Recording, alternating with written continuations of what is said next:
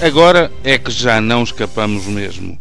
Aí está o extraordinário espetáculo dos inquéritos de verão, que nos seus momentos de apogeu, os piores, se quisermos admitir que se trata de sentidas homenagens à estação pateta, consegue ter perguntas cuja buçalidade ultrapassa, no sentido descendente, a mediocridade e que de seguida vê o nível das respostas ser ainda mais impensável, parecendo ter como alvo uma daquelas crateras sem fim do Oceano Pacífico. Acreditem, é preciso muito trabalho, uma razoável paciência e uma considerável inspiração para conseguir terminar as respostas a um, de, um destes questionários sazonais e não aparecer como um idiota.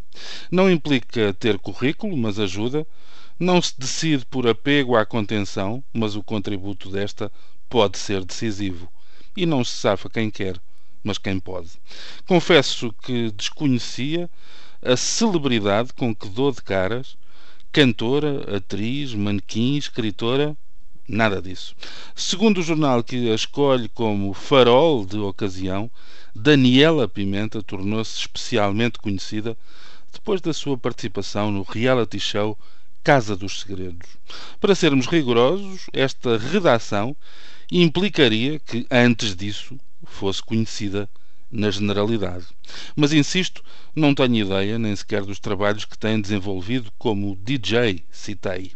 De caminho, sugiro aos bons profissionais do ramo que se organizem, um sindicato, uma ordem, qualquer coisa que evite estas apressadas promiscuidades que determinam que qualquer um que ponha disquinhos a rodar se transforme automaticamente num disco jockey. Mas adiante.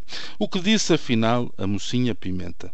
Que o mar tem tudo, que prefere a praia ao campo, que o verão é sinónimo de sol, praia e festa, que mandaria pessoas intriguistas para uma ilha deserta, convirá explicar que diante de determinados convívios a coisa do deserto nem sempre é uma punição, que na sua mala, a dela, não dispensa a carteira, o telemóvel, a maquilhagem, que passou por situações que ninguém está à espera no verão passado, que não faz nudismo nem topless. A situação ameaça degradar-se quando é interrogada sobre as companhias que escolheria para levar consigo nas férias. Começa pelas amigas, o que até é normal, mas faz questão de acrescentar: o Obama. Gosto imenso dele.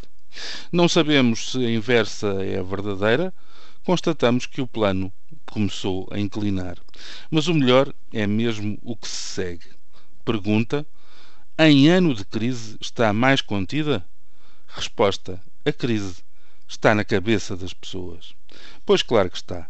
Afinal de contas, é na cabeça que se concentram as angústias, os desesperos, as náuseas de impotência perante uma situação tão adversa que já temos um em cada cinco portugueses a viver na pobreza que elevamos a taxa de desemprego para um recorde nacional absoluto e, ao que parece, com direito à atualização diária, que nos entreolhamos com aflição a tentar descobrir de que lado virão as novas investidas de corte e de ataque à qualidade de vida.